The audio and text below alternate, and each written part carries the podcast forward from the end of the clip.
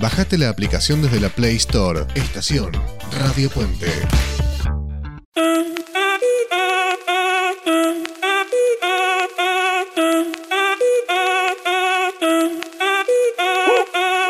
Si el ritmo te lleva a mover la cabeza, ya empezamos como es. Mi música no discrimina a nadie, así que vamos a toda mi gente se mueve.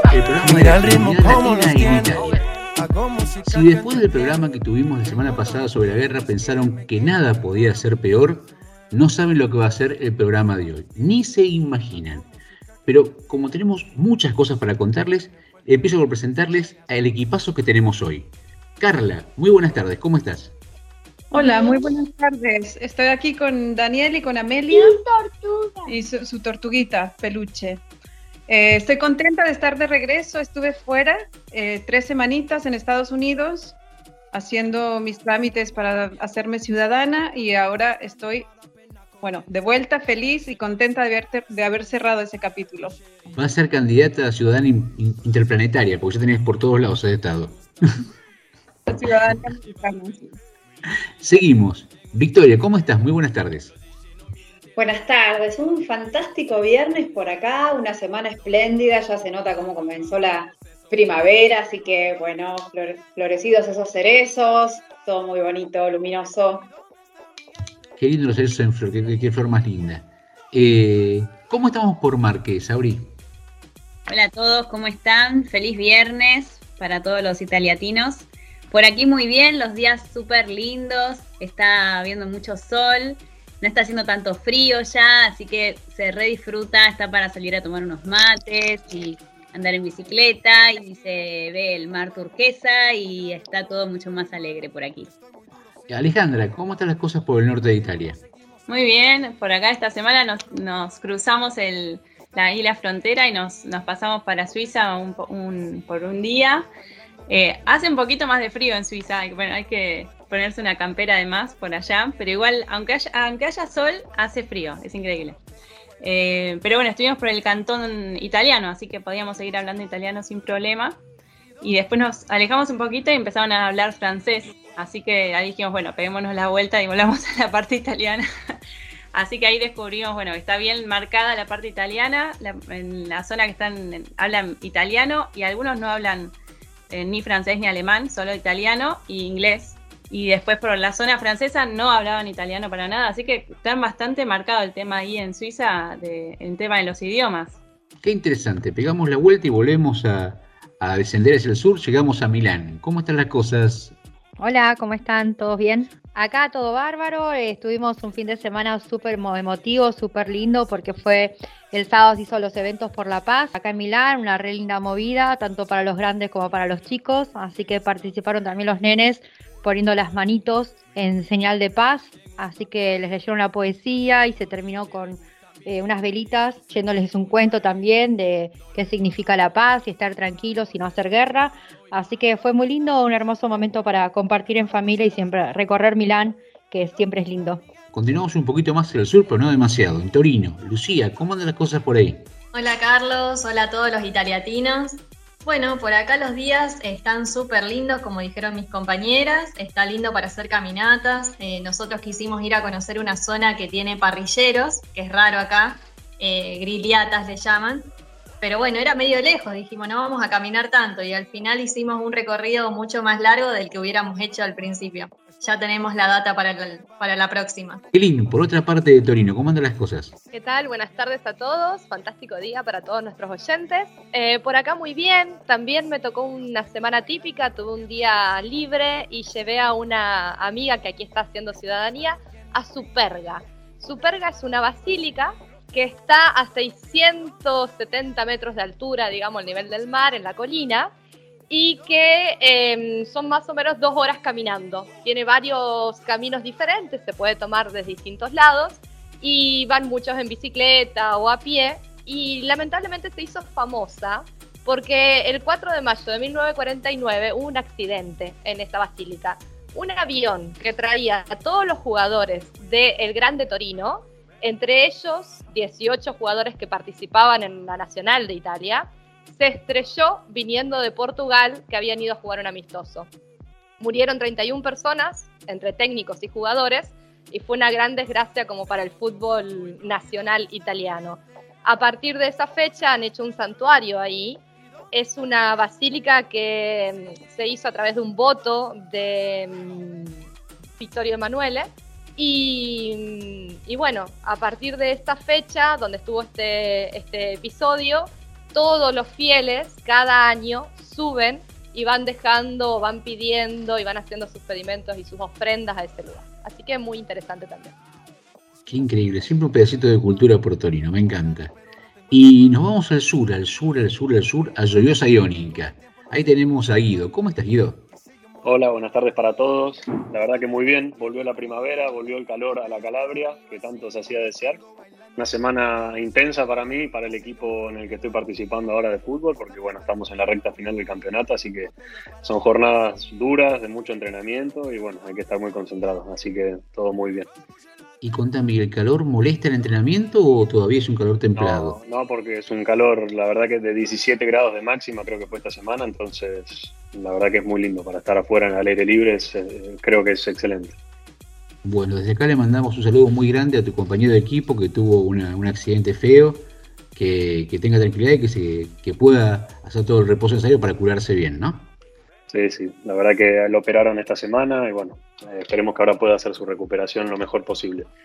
Un poco les contaba que al principio del programa que habíamos tenido un super programa el otro día sobre la guerra y hoy hablamos de algo que tiene nada que ver.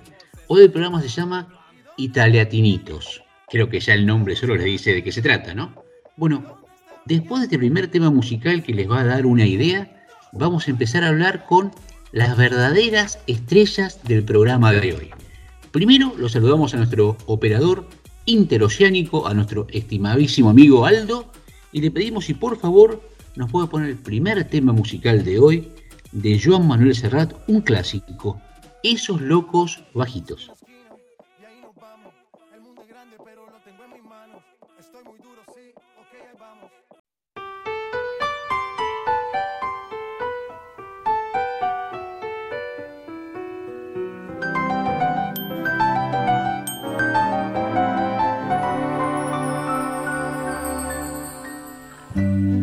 A menudo los hijos se nos parecen, así nos da la primera satisfacción. Esos que se menean con nuestros gestos, echando mano a cuanto hay a su alrededor. Esos locos bajitos que se incorporan con los ojos abiertos de par en par. Sin respeto al horario ni a las costumbres y a los que por su bien hay que domesticar. Niño, deja ya de joder con la pelota. Niño, que eso no se dice, que eso no se hace, que eso no se toca.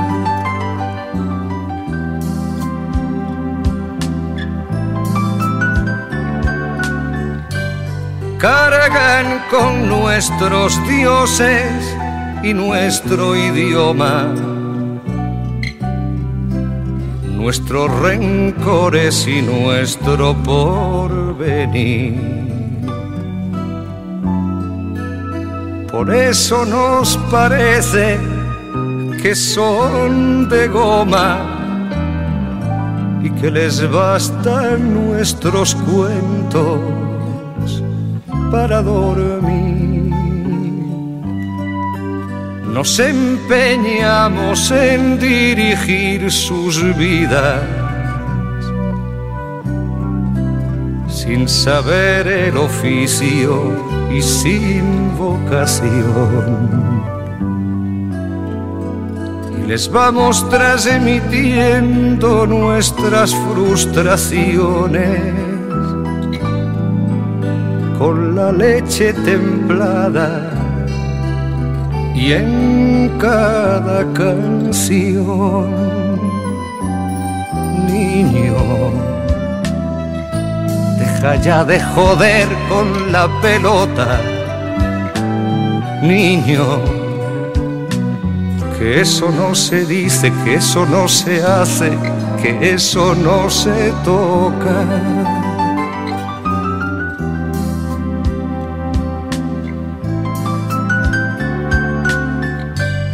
Nada ni nadie puede impedir que sufran. Que las agujas avancen en el reloj. que decidan por ellos que se equivoquen, que crezcan y que un día nos digan adiós.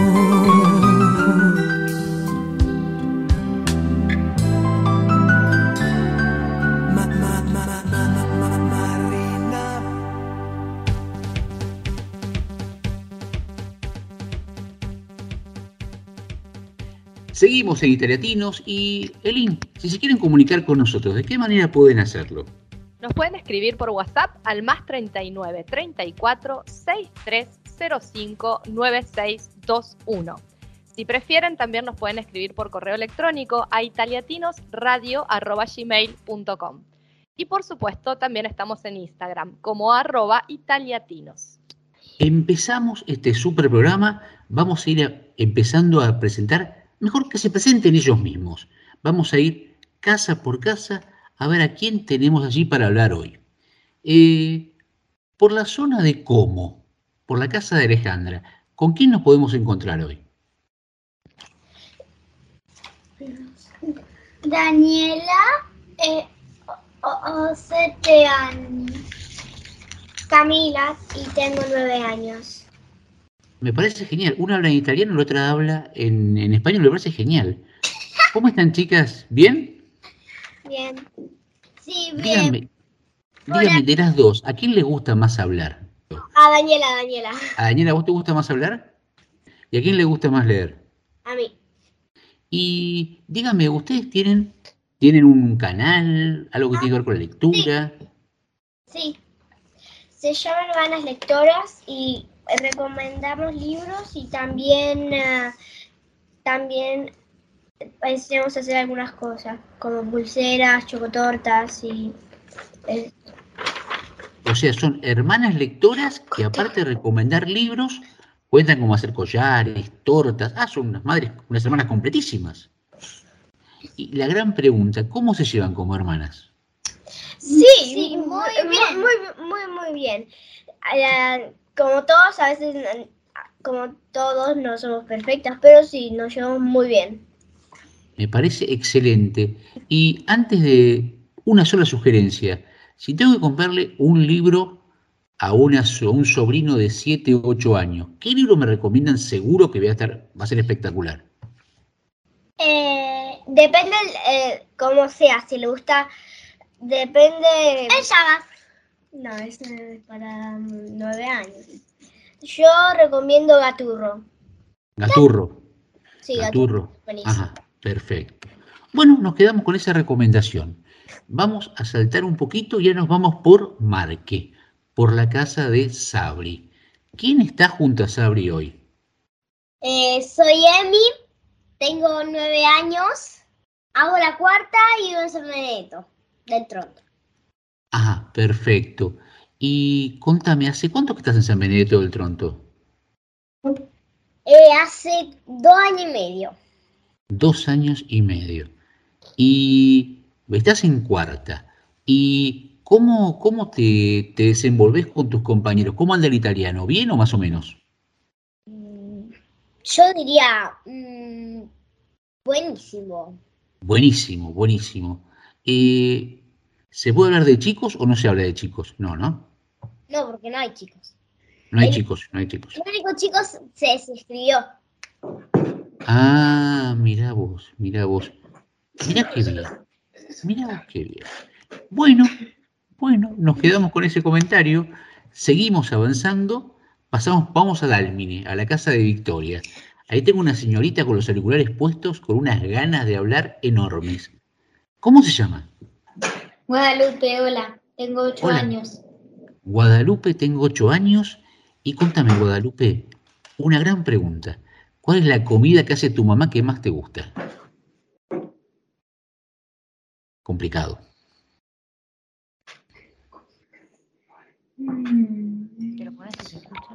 Es que hay dos, pero no sé cuál de las dos elegir. A ver, Ensalada y buñuelos de acelga. Ensalada de buñuelos de acelga. Ah, pero es una genia tu No, mamá. ¿no? ensalada y buñuelos de acelga. Ah, no. ensalada de buñuelos de acelga. Yo digo, todos los buñuelos de acelga son medio complicado. Pero bueno, digo, con mayonesa, aceite, una cosa medio rara, pero bueno. ¿Y buñuelos de acelga gigantes o chiquititos? Eh, esos eh, pequeños, grandes, medianos. Todos te gustan. Pero sí, pero la verdad no lo hacemos muy seguido. Mm, Y cuando mamá hace eso hay una fiesta, ¿no? No, pero es como que es un día muy especial. Ah, O que es muy, o que, mm, no sé, tenemos acelga, bueno, tal vez los hacemos. mira. Y me contaron que papá es un especialista con la carne, ¿puede ser? Sí, Ah, y también mi abuelo. Ah, también. Ah, bueno, buenísimo. ¿Y vos cómo te llevas en la cocina? ¿Ayudás, cocinás o comes nada más? Pongo a la mesa. Me parece excelente, pero hermosa queda la mesa, ¿no? Ah, bueno, eso es lo más importante. Todo lo demás lo hacen los demás, pero poner la mesa, la mesa es de Guadalupe, me parece excelente. Muy bien. Y ahora seguimos dando la vuelta y vamos por la zona cercana a Roma, la zona metropolitana, por, por la zona de Frascati. Y ahí tengo un señor que me está mirando y tiene unas ganas locas de hablar. ¿Cómo se llama usted, señor? ¿Cuál señor? Usted, señor. Soy niño. Usted es niño. Y dígame, dígame, señor niño, ¿cómo se llama usted? ¿Cómo qué? ¿Cómo te llamas? Daniel, ¿Daniel? Tortuga. No te escuché bien, Daniel. Daniel y Tortuga. Ah, Tortuga es eh, tu mascota. Es un peluche. Es un peluche, me parece muy bien. Y dime, aparte de tu mamá y vos, ¿hay alguien más ahí? Eh, Mi hermana y mi papá. Ajá, ¿y podemos hablar con tu hermana? Hola. ¿Cómo te- Amelia. Hola, Amelia, ¿cómo estás? Bien. Dime, una pregunta. ¿Vos sos muy mimosa o más o menos? Que si te gustan las caricias y los abrazos. Sí. Y te voy a hacer, Amelia, una pregunta dificilísima. ¿Te gustan los helados? Sí. ¿Y cuál es el gusto que más te gusta? El de menta. El de menta. ¿Menta sola o granizada? Con pedacitos de chocolate. Sí. Y decime, ¿a tu hermano le gustan los helados? Sí. ¿Y cuál es el que más te gusta? Em, creo que de vainilla y de fresa y de limón. Y dime, ¿es el postre más rico de todos o hay algún postre que te guste más? No, el helado es mi favorito postre. Es tu, es tu favorito desde ya. Desde ya. Me parece muy bien. Les agradezco mucho y quisiera hablar por la zona de Milán con una señorita que está por allí que me dijeron que se llama Victoria. ¿Es así o no? Sí. Me llamo Victoria y tengo siete años. ¿Y ya vas al secundario? Sí. No. Sí, No. va Grado, secundario. No, va a segundo grado. Ah, segundo grado, segundo grado. Y te hago una pregunta. ¿Cuál es tu sueño en la vida? ¿Qué es lo que más te gustaría hacer? Andar a danza. Andar a Y danza. hacer bailarina. Ser bailarina, pero bailarina clásica, moderna, ¿cómo te gustaría más? Los dos. Clásica y ¿Los moderna. dos? ¿Te gusta ver videos de YouTube? Sí. Ajá. Quiero también tener un canal. ¿Querés tener un canal? ¿Vas a ser una VickyTuber? Sí. Realmente nos acabamos de presentar. Tenemos un plantel para hablar increíble. Realmente tenemos un día que no sé qué puede salir hoy. Entre todos los teatralitos va a ser un, una tarde espectacular.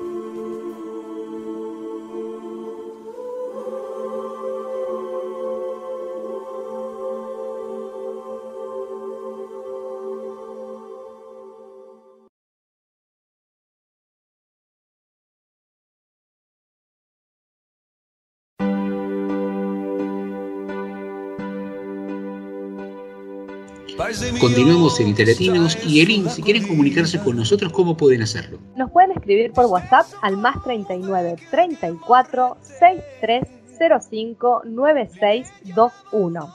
Si nos quieren escribir, lo pueden hacer en italiatinosradio.gmail.com y también pueden seguirnos a nosotros en Instagram en arroba italiatinos. Realmente no se pierdan en Instagram porque cada día aparece algo distinto, algo nuevo, es interesantísimo. Y si hablamos de Instagram, eh, uno que, va paseando por Instagram, hay gente que uno piensa que hizo mucho trayecto porque se vino de su país a Italia. Y hay gente que ya está tan canchera, ya tiene miles y miles y miles de, de- de kilómetros hechos viajando, que deben ser unos expertos en armar valijas, y los tenemos con nosotros. Erika y Sebastián, muy buenas tardes, ¿cómo les va? Buenas tardes, Carlos. Buenas tardes a todos. Eh, muchas gracias por, por invitarnos hoy. Bueno, yo soy Erika. ¿Qué tal? Buenas tardes, yo soy Sebastián. Y cuéntenme, eh, ¿cuántos kilómetros más o menos tienen recorridos viajando? Más o menos.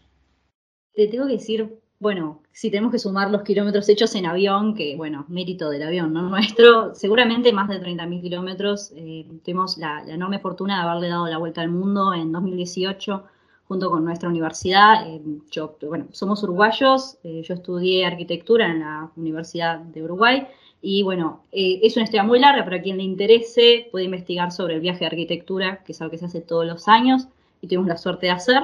Así que bueno, tenemos ese viaje y bueno, ahora nos vinimos para acá. ¿Y por qué anclaron en, en, en Italia? Bueno, yo cuando volvimos del viaje dijimos, bueno, esto es lo que queremos, lo que queremos hacer. Hice mi ciudadanía en Uruguay y bueno, la realidad es que Océanos Italia nos gustó mucho cuando estuvimos acá y bueno, el país que es el de uno es el que mejor lo va a recibir. Nos pusimos a aprender italiano y digamos. Eh, qué lindo eso que dijiste, el país que es de uno. ¿Vos lo considerás como tuyo Italia? Después de que me di cuenta y me enteré de las, de las raíces, bueno, claro, no, no tengo toda la, la crianza, no tengo la, la, nona italiana que nos haya criado, pero sí uno empieza a sentir como una cierta pertenencia. ¿Qué es eso que te pasa que te... Porque seguramente has visitado sociedades completamente diversas, dijiste que se te da vuelta al mundo, ¿sí? Y realidades increíbles, supongo que como arquitecta te habrás maravillado en muchísimos lugares. ¿Qué tiene Italia? Creo que es lo, lo similar, ¿no? Eh, lo, similar a, uno, creo que, bueno, ustedes como argentinos también lo deben sentir. Todos los, uruguayos y los argentinos somos hijos de, de, esos inmigrantes, tanto españoles como italianos. Supongo que también nos pasaría con España, pero bueno, Italia tiene también esta cosa como histórica, esta cosa arquitectónica tan, tan linda, tan, tan nuestra, y creo que el, significado familiar, la unión que tiene la, sociedad italiana o, el amor que tiene por sus raíces, creo que nos identifica mucho. Creo que encontramos también una identidad en la expresión, en la forma de, de, de, de cómo es llevar el día a día, el cómo comunicarse con, el otro y por sobre todo hay, hay un sentimiento hogareño, eh, que eso es algo que creo que nos hizo darnos cuenta de que quizás fuera el lugar en donde quisimos echar nuevas raíces. Eh, ¿Cómo andan chicos? Yo los, los, he visto por Instagram y vi que eligieron la ciudad de Torino, ¿no? Para vivir. ¿Por qué eligieron esa ciudad? ¿Qué es lo que les gusta? Mira, eh, nosotros como buen uruguayo hay algo que no tenemos allá, que son las montañas, y los Alpes fueron el paisaje que nos dijeron tiene que ser ahí. Además de, de no saber mucho más de la ciudad más que lo que veíamos por fotos y, darnos cuenta de que las fotos no le hacían justicia realmente lo hermosa que es esta ciudad. Y, y ver cada día lo que, lo que tiene para ofrecer eh, es, es como que la concreción de ese lugar que buscábamos por todo lo que tiene, ¿no? El, la similitud con lo que era Montevideo en, cuanto a tamaño, si bien acá es un poquito más grande que Montevideo, nos sentimos súper cómodos con, cómo es moverse dentro de esta ciudad. Eh, ¿Te pasó, Erika, vos como arquitecta, que llegaste a un lugar y te quedaste, que te quedaste con la boca abierta y los ojos que no podías ver ese lugar que no lo podías creer? La primera vez que salimos a recorrer acá a Torino, yo estaba eh, fascinada, fascinada. Hay algo que, me pasa, a mí como arquitecta, pero seguro a ustedes les debe pasar con, algo que a ustedes les apasione, que me empieza a dar como una, como si fuera una taquicardia cuando veo algo muy bello. Y arrancamos caminando, en ese momento nos estábamos quedando en el barrio de Parela y fuimos caminando hacia el centro. Y era una cosa de ver tantas cosas bellas, todas las cuadras cosas bellas, cosas increíbles, ver los detalles, detalles como, no sé, las puertas, las puertas de madera, eh, los apliques en el techo, era una seguidilla de cosas hermosas. Realmente, no es por hacerle tanta bulla a Torino, pero realmente es una ciudad maravillosa. Y dime, eh, un tema que siempre terminamos tocando, y más que nada en Torino por, por, por todo lo que alberga, ¿cómo se manejan con el tema gastronómico? Bueno, la verdad, como viste que uno cuando llega está como en economía un poco apretada, entonces no hemos podido salir a comer tanto como quisiéramos, pero incluso hasta la comida del súper congelada es rica, como que todo es rico, eh, todo es delicioso, pero yo tenía la esperanza y dije, bueno, ta, ahora sí adelgazo, no, elegí mal el país, acá no es. Hola a ambos, Sabri los saluda, ¿cómo están? ¿Qué tal? Hola, ¿Bien y tú? Bien, muy bien. Ustedes ahora los noto como muy embelesados con Italia, sí, con un montón de cosas lindas que realmente tiene Italia, pero yo voy a hacer la contra, voy a contrarrestar eso. ¿Qué fue lo primero que eh, no les gustó o les desilusionó o algo que hayan vivido que no les haya gustado tanto de Italia? A mí en lo particular eh, creo que el contraste social eh, que está muy a la vista, por sobre todo en un pequeño trámite que tuve que hacer del comienzo, que fue la declaración de presencia, ver, eh, no sé, no sé si la palabra es correcta, pero sí como, como la agresión hacia el extranjero, hacia el extranjero que no habla el idioma o que tiene otra raza o que tiene otro, no sé, algo que lo diferencia. Creo que es como, como un rasgo muy notorio, pero que a su vez está en, en modo silencioso. Está ahí, nadie lo quiere asumir, pero todos lo llevan, lo llevan como muy a flor de piel. Y es un poco una carga de identidad bastante.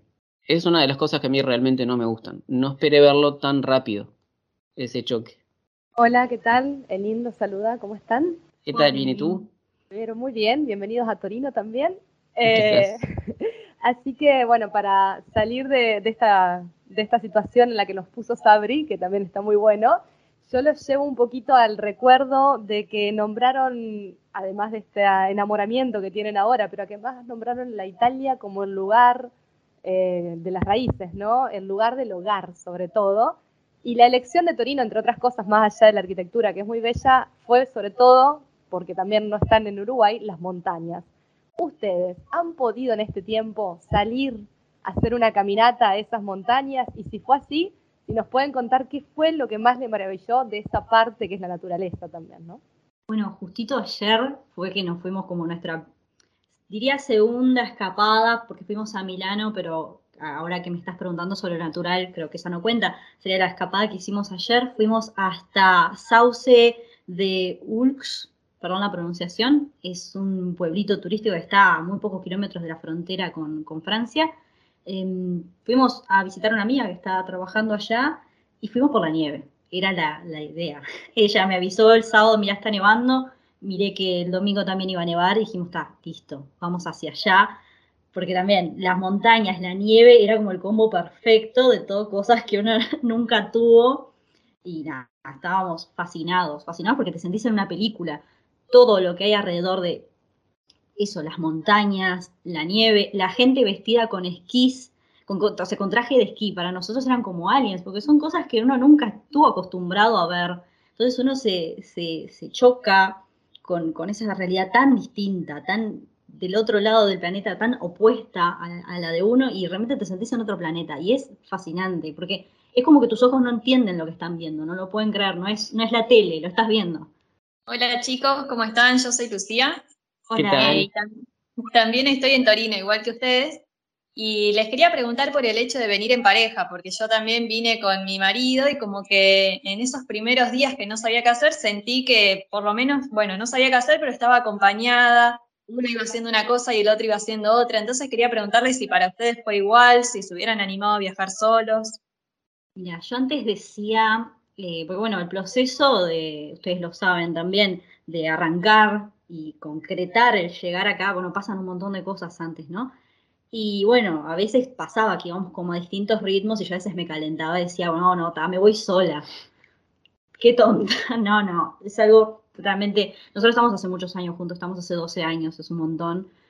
Pero realmente creo que no podría haberlo hecho sola. No, no, la prueba, las pruebas que se viven en el día a día es algo que si no lo vivís, no, no lo vas a entender jamás. Y poder hacerlo con alguien y que me entienda y que me escuche, y además poder encontrar gente acá que esté viviendo lo mismo, es súper valioso. O sea, realmente, sola no hubiera podido.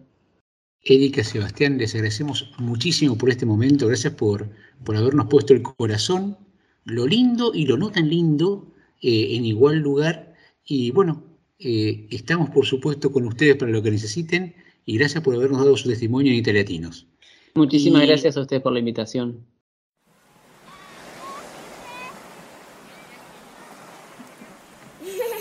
Ahora tú, como yo, como yo, ¿vale? ¿Vale? A ver, tú primero. ¿Cómo es?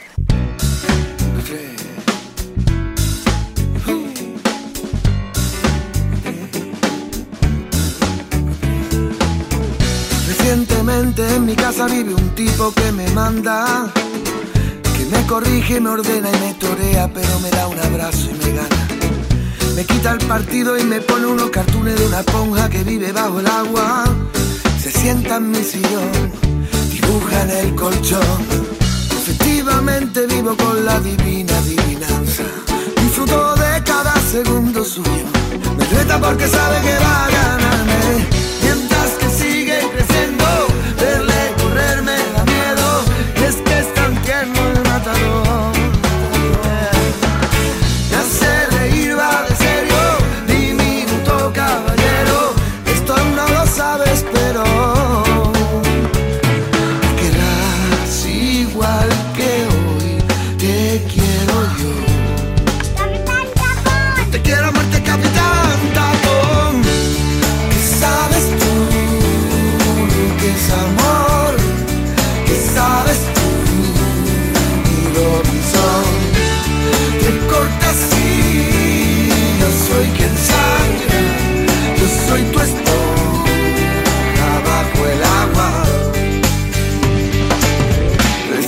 Recientemente en mi pecho ya no me cabe casi de nada.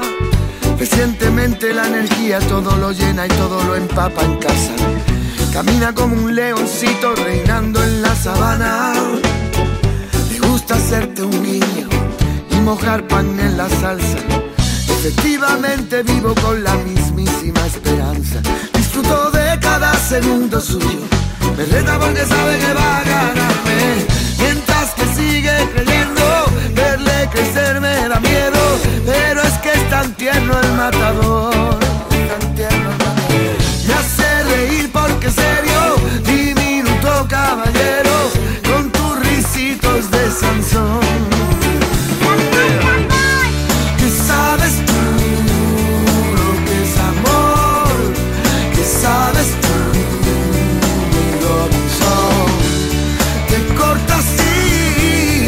Soy quien sangra, yo soy tu esponja bajo el agua. No me importa lo que digan sobre ti los informes y reportes. Yo ya te conozco a ti muy bien, en mi buzón me sobran sobres. Tiene la belleza de ese puro mitad de tanto torpe. Escúchame, soy tu amigo, mientras este estaré. ¿Qué sabes tú lo que es amor? ¿Qué sabes tú, mi Robinson? Te cortas y yo soy quien sangra, yo soy tu esponja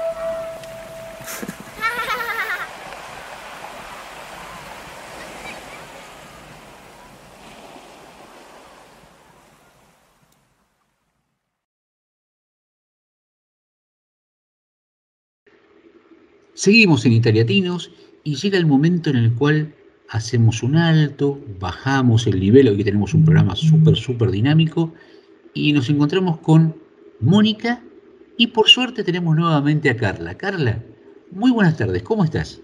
Hola Carlos, hola Mónica, hola, ¿qué tal a todos? Pues yo estoy contenta, como dije, vuelto de un viaje largo eh, en Estados Unidos y estoy muy contenta de retomar mis cosas aquí en Roma. Me siento, me siento como cerrando ciclos y comenzando otros y bueno, estoy feliz de estar aquí. Gracias. Me parece genial. Hoy estuvimos hablando y todo el programa eh, está caminando en torno a los chicos. Pero bueno, algunos de nosotros también fuimos chicos y hoy somos papás. Entonces, bueno, la idea hoy es hablar de, de niñez, de familia, de cómo ser papá y mamá. Y les lanzo la bola para que ustedes nos ilustren. Muy bien. Gracias, Carlos. ¿Tú quieres saludar, Mónica? Hola, ¿qué tal, Carlos? Hola, ¿cómo estás, Carla? Bienvenida, te extrañamos. Qué bueno que estés ya de nuevo aquí con nosotros. Bueno, empieza, empezamos. Bueno, ¿qué puedo decir? Que a mí mm, me fascina el mundo de los niños, que he encontrado mm, poco a poco eh, ese mundo, lo he ido descubriendo y lo he ido conquistando, eh, esta forma de entrar en ese mundo. Lo que pasa es que a los adultos se nos olvida, se nos olvida cómo fue la infancia, la adolescencia, y nos cuesta entrar en esos mundos ahora. Em, y bueno, yo me encuentro mm, en un momento de reconexión con todo aquello. Claro, estoy en plena crianza, entonces esas realidades me llegan muy adentro. Em, y bueno, eh, lo que quiero decir em, hoy es que, que intentemos flexibilizarnos los adultos, que intentemos tener una mejor predisposición para poder disfrutar de, la infancia, de la adolescencia, en lugar de padecerla. Em, parece que a veces nos molesta el ruido, el desorden, la desregulación de los niños, los berrinches, pero yo creo que aún en esos momentos difíciles podemos, podemos disfrutar, disfrutar esa cercanía, no, no del- de que el niño esté pasándolo mal, pero de, de poder conectar en, eso, en esas facetas con ellos y aprender juntos de la experiencia. Em, incluso de los adolescentes, creo que podemos disfrutar de su etapa. Em, mis niños todavía están pequeños, pero yo creo que debe ser muy lindo tener un adolescente en casa, muy especial.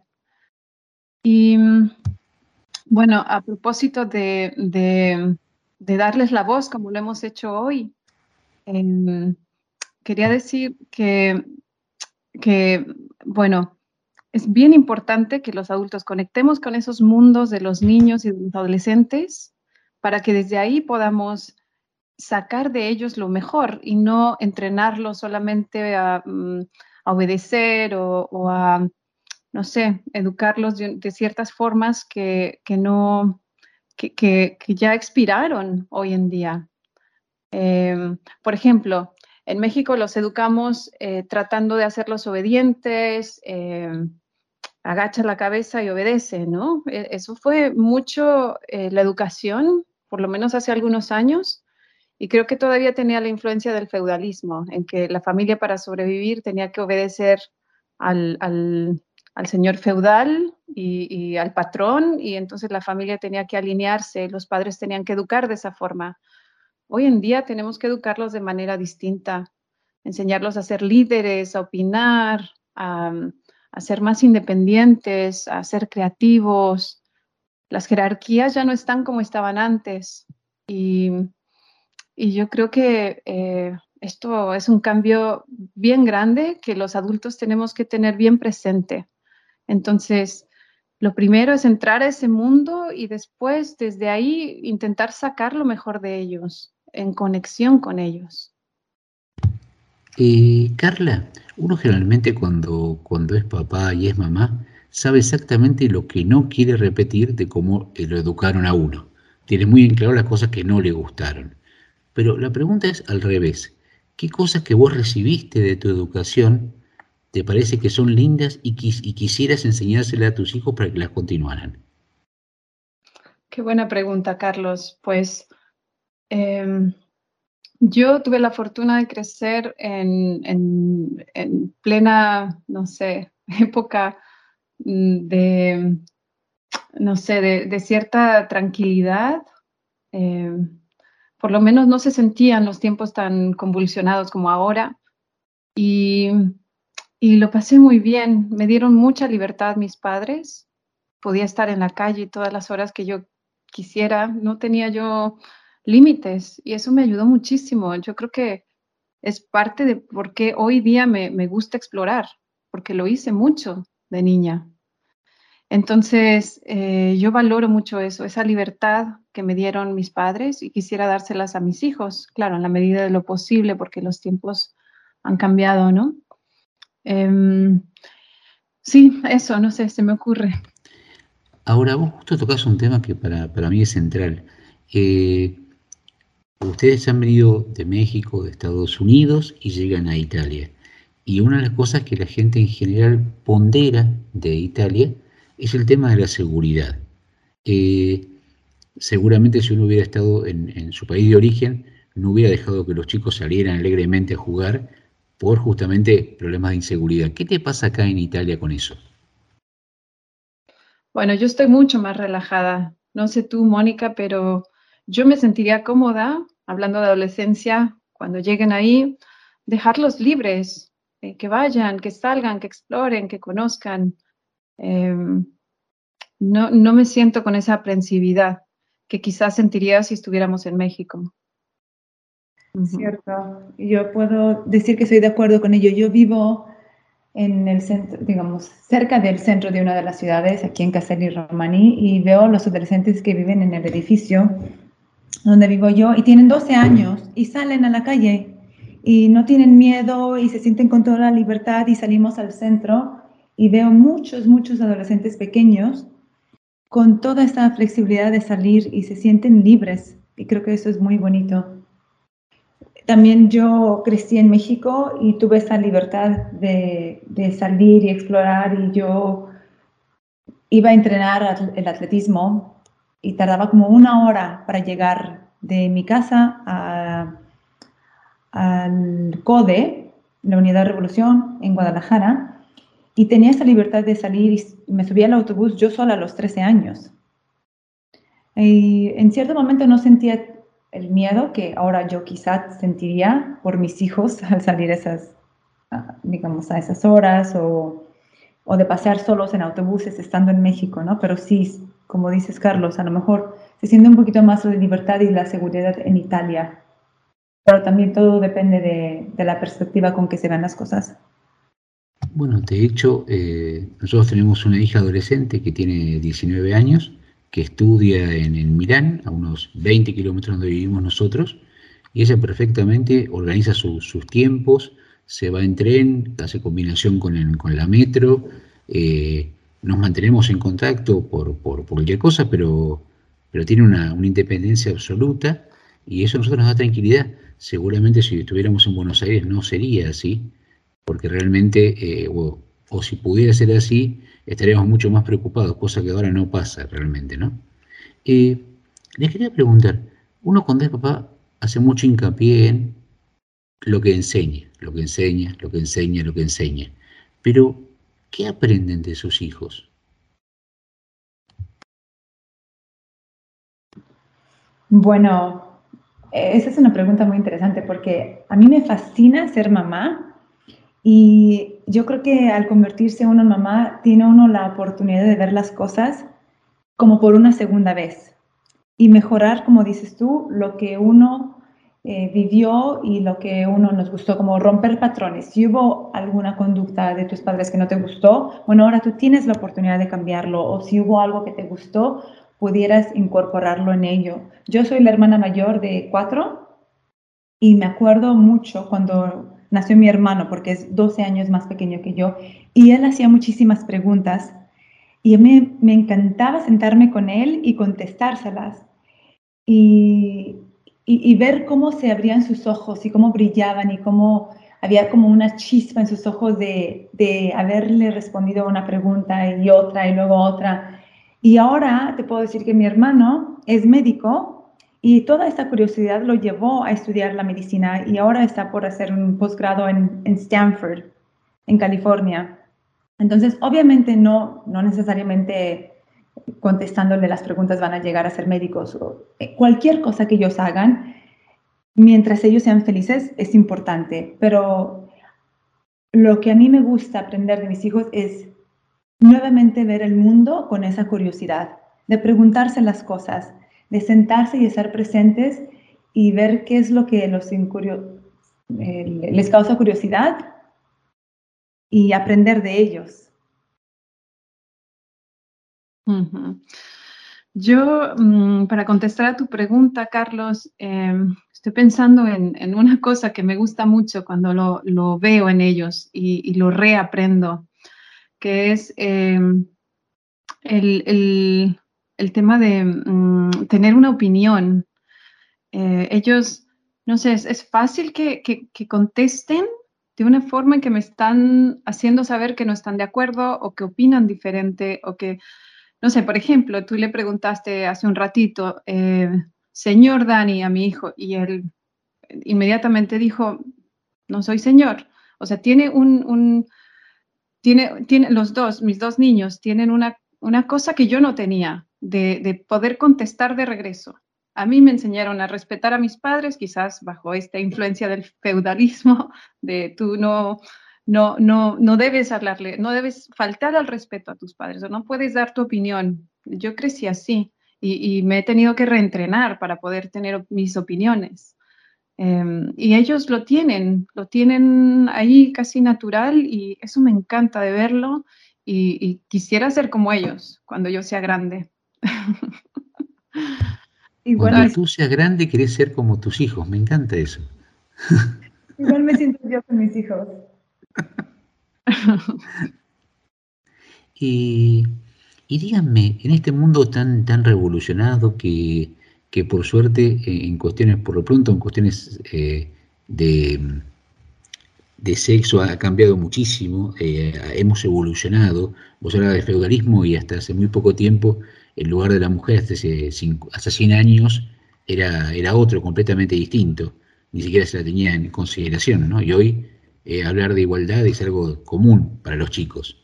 Eh, ¿Cuáles son para ustedes las, claves que, deberíamos tener los padres para oír a los chicos y para, entrenarnos en esto de ser buenos padres? Mm. Tú- mm. Bueno, eh, sí, opino sobre esto. Yo tengo un niño y dos años después nació mi hija, entonces obviamente para mí ha estado muy presente el crear una igualdad de género entre ellos. Y cuando mi, hijo estaba pequeño, yo le compré, había un, un set de escoba, trapeador y recogedor. Muy bonito, muy, era de una marca, de, de- todo hecho de madera, precioso. Y a él le encantaba, porque se lo compré porque justamente su amiguita lo tenía en su casa. Entonces se lo compré y él jugaba con ello. Y me acuerdo muy bien como uno de mis tíos vino de México, yo estaba viviendo en Los Ángeles en ese entonces, y dijo, Mónica, pero ¿por qué le compras una escoba y un trapeador a tu hijo? ¿Él no va a limpiar? Claro que sí, él tiene que aprender a limpiar, tanto él como mi hija, mi hija acaba de nacer. Los dos tienen que aprender a limpiar, a ser independientes, a estudiar y hacer todo lo demás, porque la igualdad de género empieza desde casa.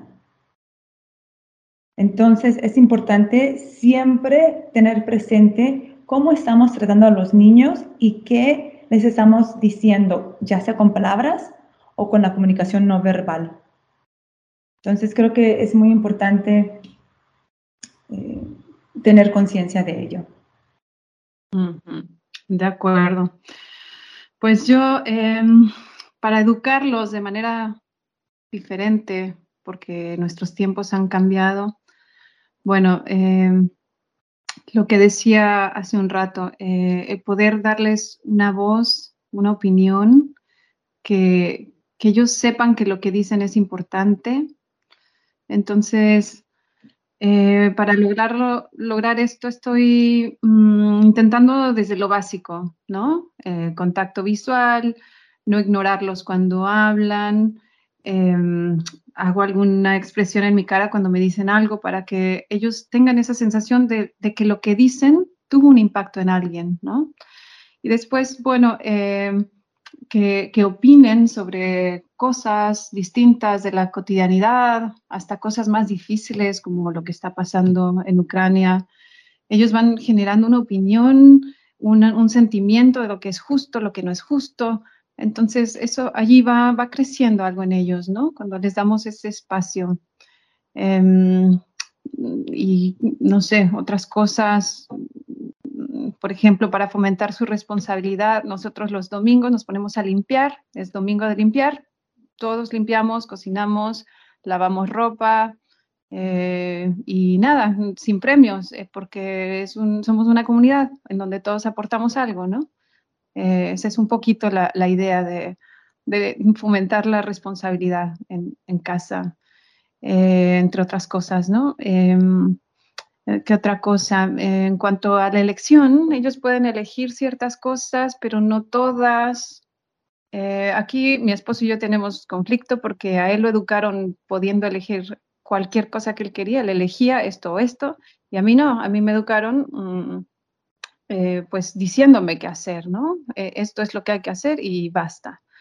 Entonces, em, ahí tenemos un poquito de tensión. Eh, él, quiere que ellos escojan todo y yo tiendo a imponer.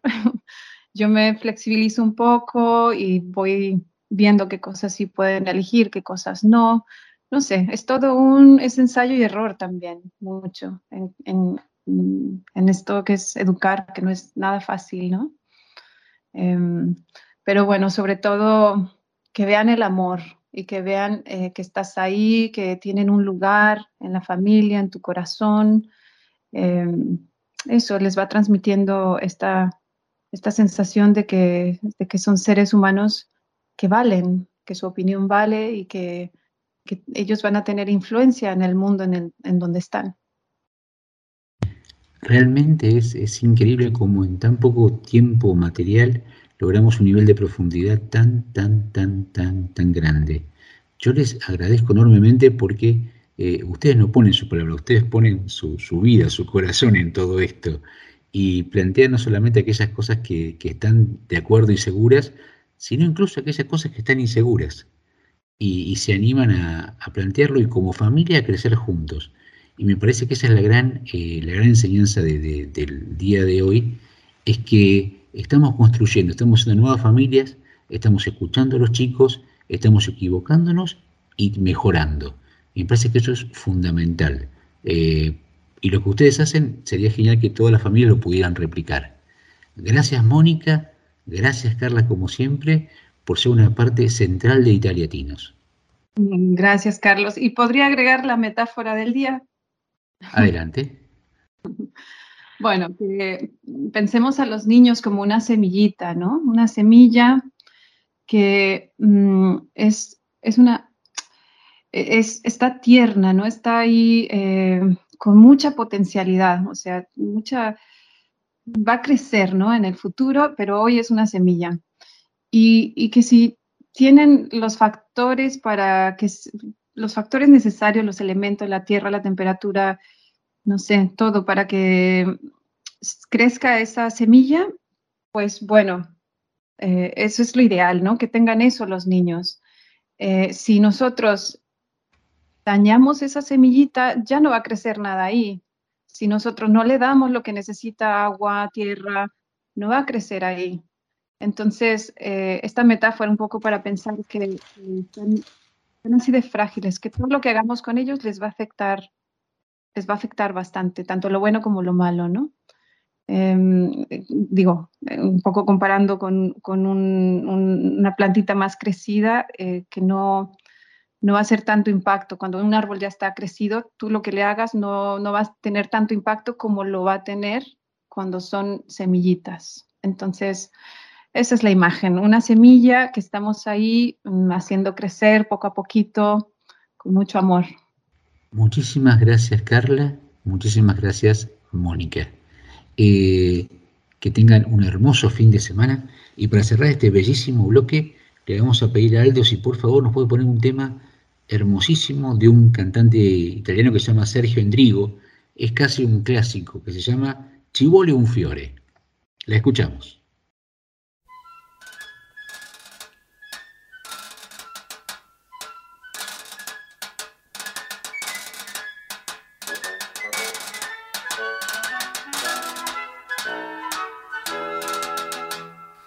Cose d'ogni giorno raccontano segreti a chi le sa guardare ed ascoltare.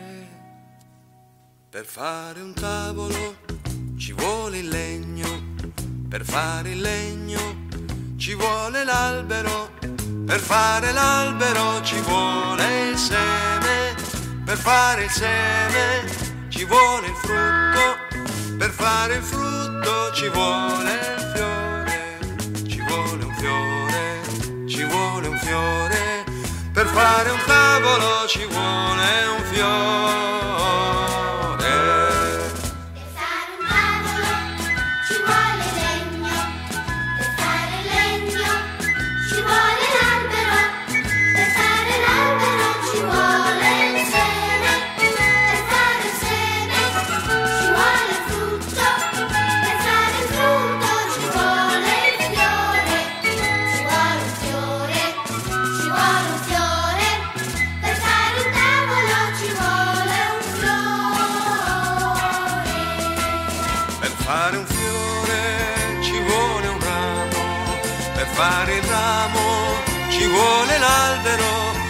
Fare l'albero ci vuole il bosco, per fare il bosco ci vuole il monte, per fare il monte ci vuole la terra, per fare la terra ci vuole un fiore, per fare tutto ci vuole un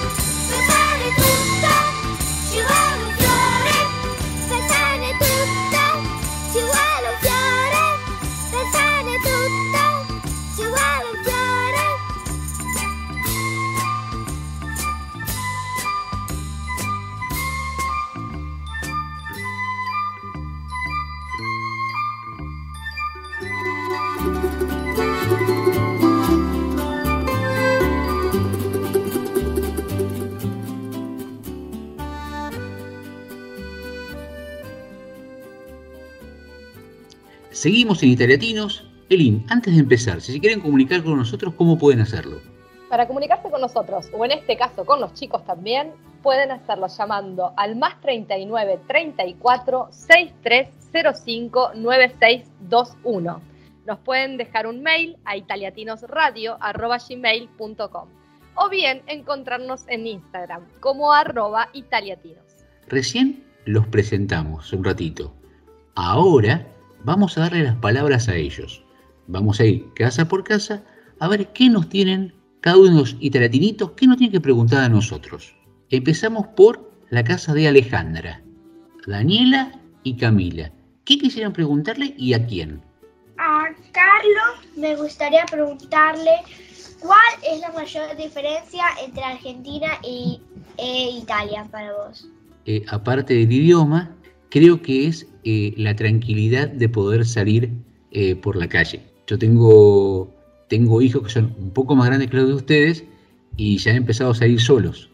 Y los papás nos ponemos medio preocupados cuando los chicos salen solos por la inseguridad, básicamente en Argentina.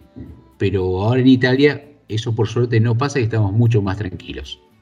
En realidad también esa es la mayor diferencia.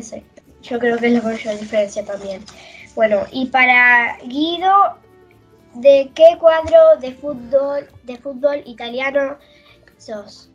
Bueno, gracias por la pregunta. Yo creo que soy del Inter, en realidad, porque en la historia del equipo del Inter siempre hubo muchos argentinos que marcaron la historia del equipo. Es más, hoy está Javier Zanetti, es el presidente o vicepresidente de la institución y me hace sentirme más parte del equipo, que haya tantos argentinos que hayan participado ahí. Y en Argentina, Ah, qué pregunta. en Argentina soy de Independiente, soy del Club Atlético Independiente. Guido, ¿sabes las tablas de multiplicar que acá se llaman tabelines? Mirá, yo sé las tablas de multiplicar de matemáticas, las normales que aprendí en la escuela en Argentina. Las de acá no las sé.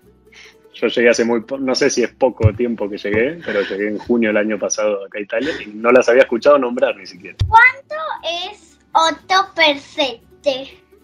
No lo sé así de rápido. No lo sé. 56. Muchas gracias. Lo voy a- ahora me lo voy a acordar siempre. Carlos, una historia de, de tu antepasado italiano. Mi abuelo, mi abuelo italiano, llegó a Argentina después de la Primera Guerra Mundial. Él era, era pastichero.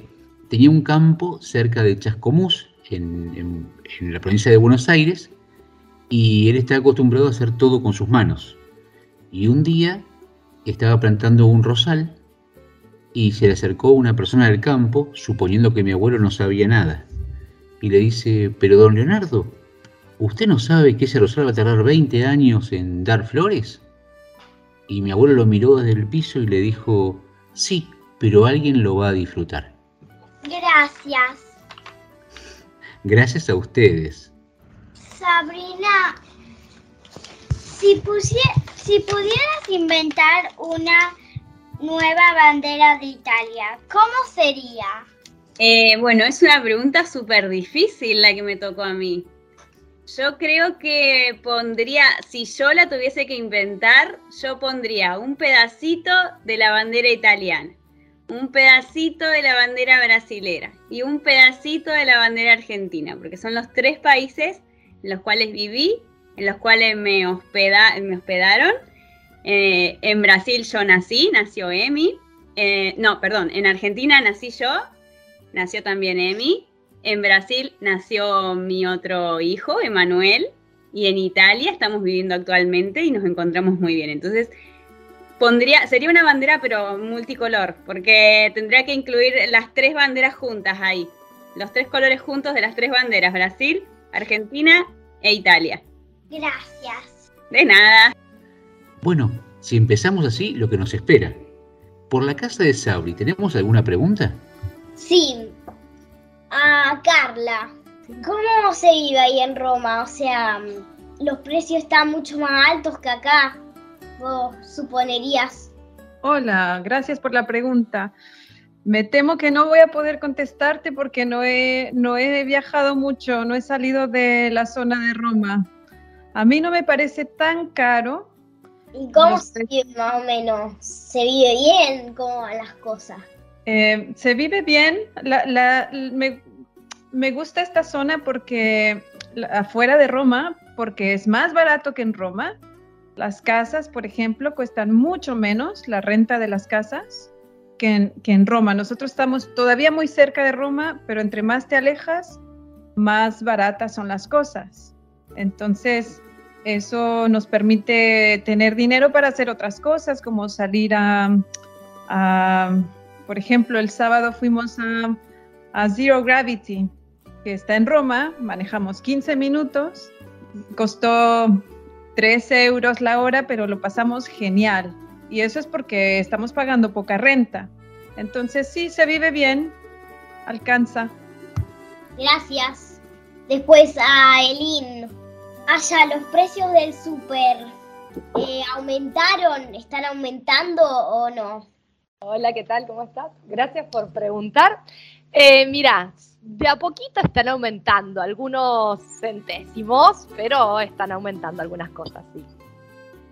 Por ejemplo, ¿cuáles cosas vos decís? Por ejemplo, el aceite, por ejemplo, la harina, eh, esas cositas. Ah, ok, gracias. Gracias a vos. No, no tengo más preguntas para hacer yo. Muchísimas gracias. Tenemos ya un relevamiento de precios de toda Italia.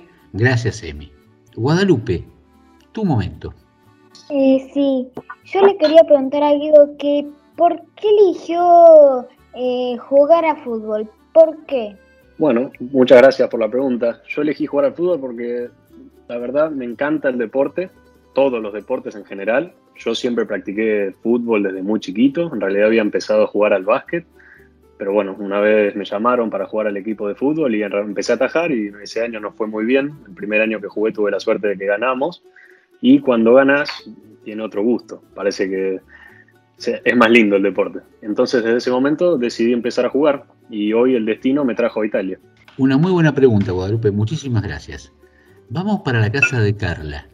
Ahí está Daniel y está Mira. ¿Quién de los dos quiere empezar? A Carlos. ¿Cuál es tu trabajo? Yo soy periodista y concretamente soy el conductor de Italiatinos. ¿Y te gusta tu trabajo? Sí, mi trabajo me gusta muchísimo. Ah, Sabri? ¿Qué es lo que más te gusta de Italia? Hola Daniel, ¿cómo estás? A mí lo que más me gusta de Italia es eh, la tranquilidad con la que vivo con mi familia. Eso es lo que más, más me gusta de Italia. El poder salir y tener el mar a una cuadra también me gusta mucho. Esta ciudad donde vivo, que puedo salir a pasear, a caminar, a andar en bicicleta. Todo eso me gusta muchísimo. Te agradecemos mucho por tus preguntas. ¿Qué nos quiere preguntar Vicky? Hola, yo quería preguntar a Lucía, ¿qué te gusta de Torino? Bueno, cuando llegué no me gustaba tanto porque hacía mucho, mucho frío, estaba todo el piso congelado, pero ahora que los días están más lindos me empezó a gustar la naturaleza que hay, están las montañas cerca para ir a hacer una caminata, está el río, eh, la ciudad eh, tiene como una arquitectura súper linda, así que todo eso me gusta. Es una ciudad tranquila aparte. Ok. Elin, ¿a vos te gusta leer los libros? Bueno, gracias por preguntar. Claro que sí, me gusta y muchísimo aparte. A mí me gusta sentirlos, escucharlos. ¿A escucharlos? Ah, bueno, yo entre otras cosas me gusta narrarlos.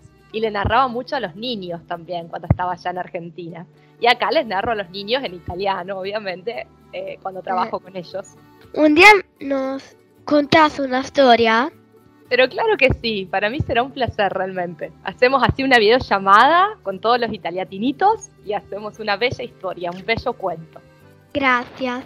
Ay, gracias a vos. Guido, ¿qué jugador te gusta más de Italia? De la Italia de hoy me gusta mucho Federico Chiesa, un jugador que está en la Juventus de Italia hoy. Ok. Muchísimas gracias por tus preguntas, muy amplias, muy punzantes, muy variadas. Primero se presentaron, ahora empezaron a preguntar y ya estamos sorprendidos. Para terminar este bloque le pedimos por favor a nuestro operador transoceánico si por favor nos puede poner de Luis Ángel Gómez Jaramillo y Gael García Bernal de la película Coco, un poco loco. ¿Lo harás bien, chamaco? Enséñale. ¡Stella Crucito!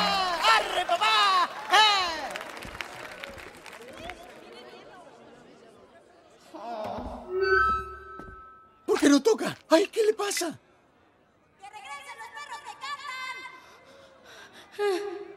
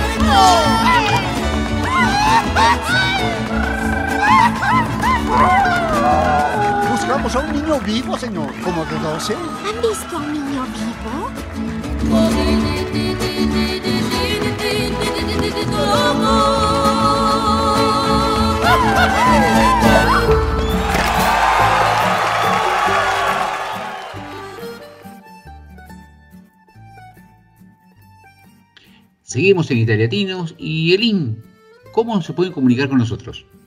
Bien, nos pueden escribir un WhatsApp a nosotros o enviar algún mensajito también para los niños al más 39 34 6305 9621. Nos pueden enviar un correo electrónico a italiatinosradio.gmail.com. Y si nos quieren seguir y ver lo que vamos haciendo en las diferentes ciudades italianas, nos pueden seguir por Instagram eh, y nos encontrarán como arroba italiatinos. Muchas gracias, Elin. Ya le preguntamos y presentamos a los chicos, luego los italiatinitos nos estuvieron preguntando y ahora los más grandes nos ponemos a un costado y ellos van a hablar con ellos.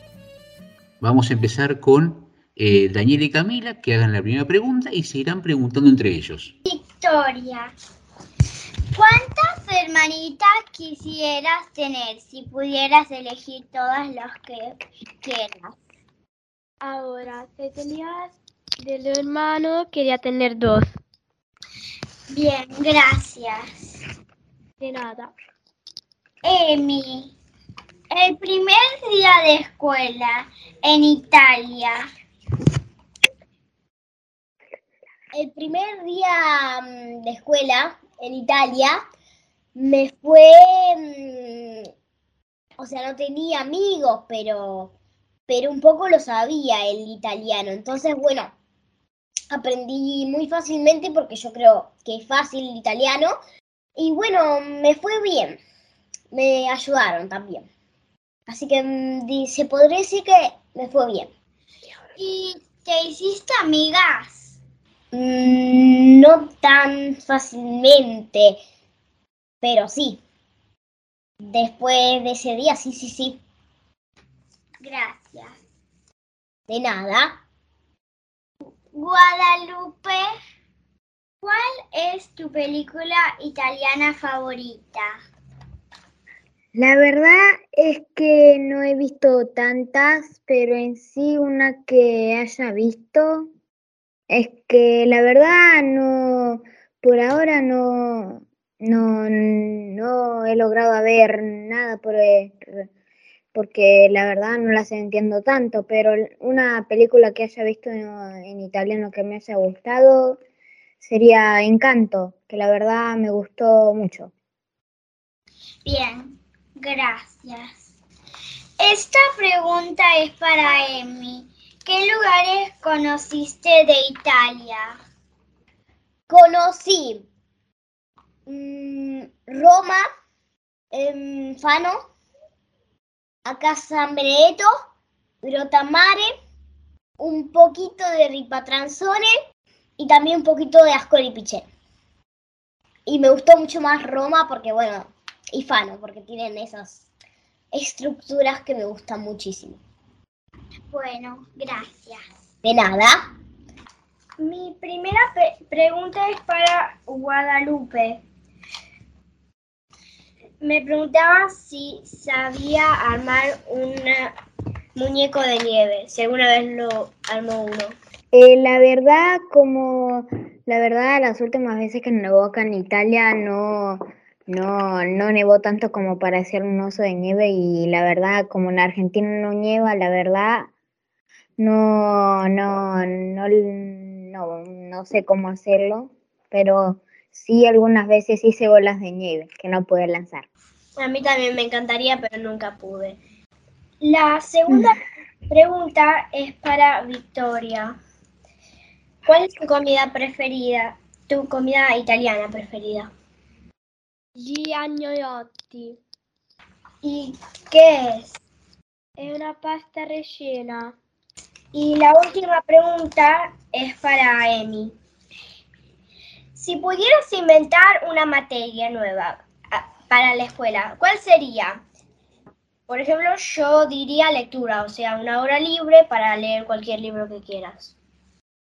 Para mí podría ser como, segundo mí, podríamos hacer como una especie como de canto libre, algo así. Como que puedes cantar lo que querés y tenés que esperar como tu turno para cantar y algo así. Me encanta la idea, está muy buena. Esto es para Guadalupe. ¿Cómo te va la escuela, Guadalupe? Y la verdad, bien. Ok, ¿te hiciste amigas? Y la verdad tengo dos o tres. Ok, gracias, Guadalupe. Y después esto es para Camila y Daniela. ¿Cómo se sienten acá en Italia? Bien, mal, como... Para mí es muy genial. Me encanta estar acá y es muy linda Italia. Sí, me encanta. A mí también me gusta mucho porque te- ah, me siento cómoda acá. En especial porque igual yo ya sabía un poco el idioma, así que es como si ya mm, es como si estuviera en mi casa. Me siento como en casa. La verdad le quería preguntar a Camila, ¿qué juego desearías inventar si pudieras inventar un juego? ¿Qué crea, qué juego sería? Eso es algo difícil porque a, me- a mí me gustaría ser como que un juego que como quien lee más, más rápido. Me encanta. Después a Daniela. Em, ¿cuál fue tu experiencia al haber llegado a Italia? Era muy linda Italia cuando llegué. Y después otra, Daniel. ¿Qué comida te gustaría que, ay, te que te gusta más de Italia? Helado. No, pero que una que sea especial de, de Italia. ¿Pizza? Eh, yo tengo una para Camila. Eh, ¿cuál es tu favorita caricatura? Pero no película, caricatura. Nunca la vi, pero creo que hay una caricatura de Gaturro. Siempre la quise ver, porque igual es que yo no, no, no- nunca vi muchas caricaturas. Emi, ¿cuál tipo de juguete te gusta? me gustan muchas especies de juguete, pero los que preferisco son los autocomandados y capaz esos a mesa, como juegos de mesa. Los juegos también de mesa me gustan un montón. Yo le quería preguntar a Emi, ¿qué hizo en las navidades pasadas? Nos juntamos en la casa de, mm, de unos amigos y nos juntamos y festejamos Navidad todos juntos haciendo una cena que duraba como de las 8 hasta las 12 y media, y media de noche. Después a Victoria le quería preguntar qué restaurante le gusta más de, de Italia. Ahora está una gallina que me gusta mucho, que se llama gallina selva. Mm, después a Emilia, Amelia, me confundí. ¿Qué libro le gusta más?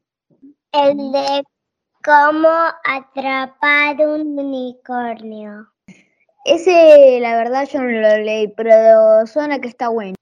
Camila, ¿cuál libro que me recomendás de leer? Ah, bueno, te recomendaría leer. Si te gustan los libros, si te gusta tener como un- una semana, un par de días para leer, te recomiendo Harry Potter. Son mis libros favoritos. También te recomiendo Gaturro, que está muy bueno. Gracias. Ay, también te recomiendo. También te sec- recomiendo Secret Kingdom. Tendrá muy lindo. Daniel, ¿qué te gusta del core? Lo que más me gusta del colegio es aprender el recreo cuando salgo a jugar con mis compañeras. Y también me encanta poder hacer arte en la escuela y nada más. Emi, ¿tenés amigo en el cole? Sí, como Isabela o Gabriela, Vivian. Em, yo tengo muchos amigos. En realidad, mi clase es una clase privada, entonces, bueno, tiene pocos, pocos alumnos. Entonces, em, diría que todos los que están en la clase son mis amigos, porque, bueno, los que quedaron son solo dos, así que sí, todos son mis amigos. en la Qué lindo. Tengo una pregunta para Guadalupe. Mm, ¿Te gusta cómo son las personas de Italia? Ah, sí, la verdad. eh, la verdad es algo, una pregunta que me he hecho por mucho tiempo. La verdad es algo que sí, la verdad me caen bien muchas, mucho las personas de Italia. Bueno, hasta aquí hemos escuchado todos los italianitos, estamos todos los papás y los más adultos con la boca abierta. Para cerrar este, este momento, si se puede cerrar de alguna manera, hace unos años Beyoncé, junto a un grupo de chicos, hizo un tema hermoso justamente reclamando por la libertad de los chicos, que se llama Freedom. Este tema se lo pedimos a Aldo, si por favor nos lo puede poner en el aire.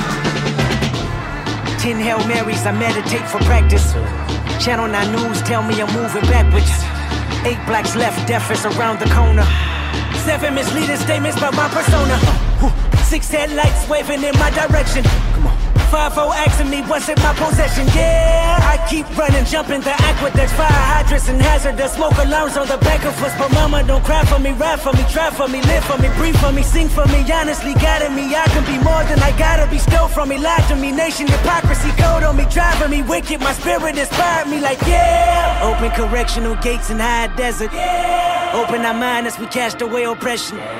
Open the streets and watch our beliefs. And when they carve my name inside the concrete, I pray it forever. Freedom,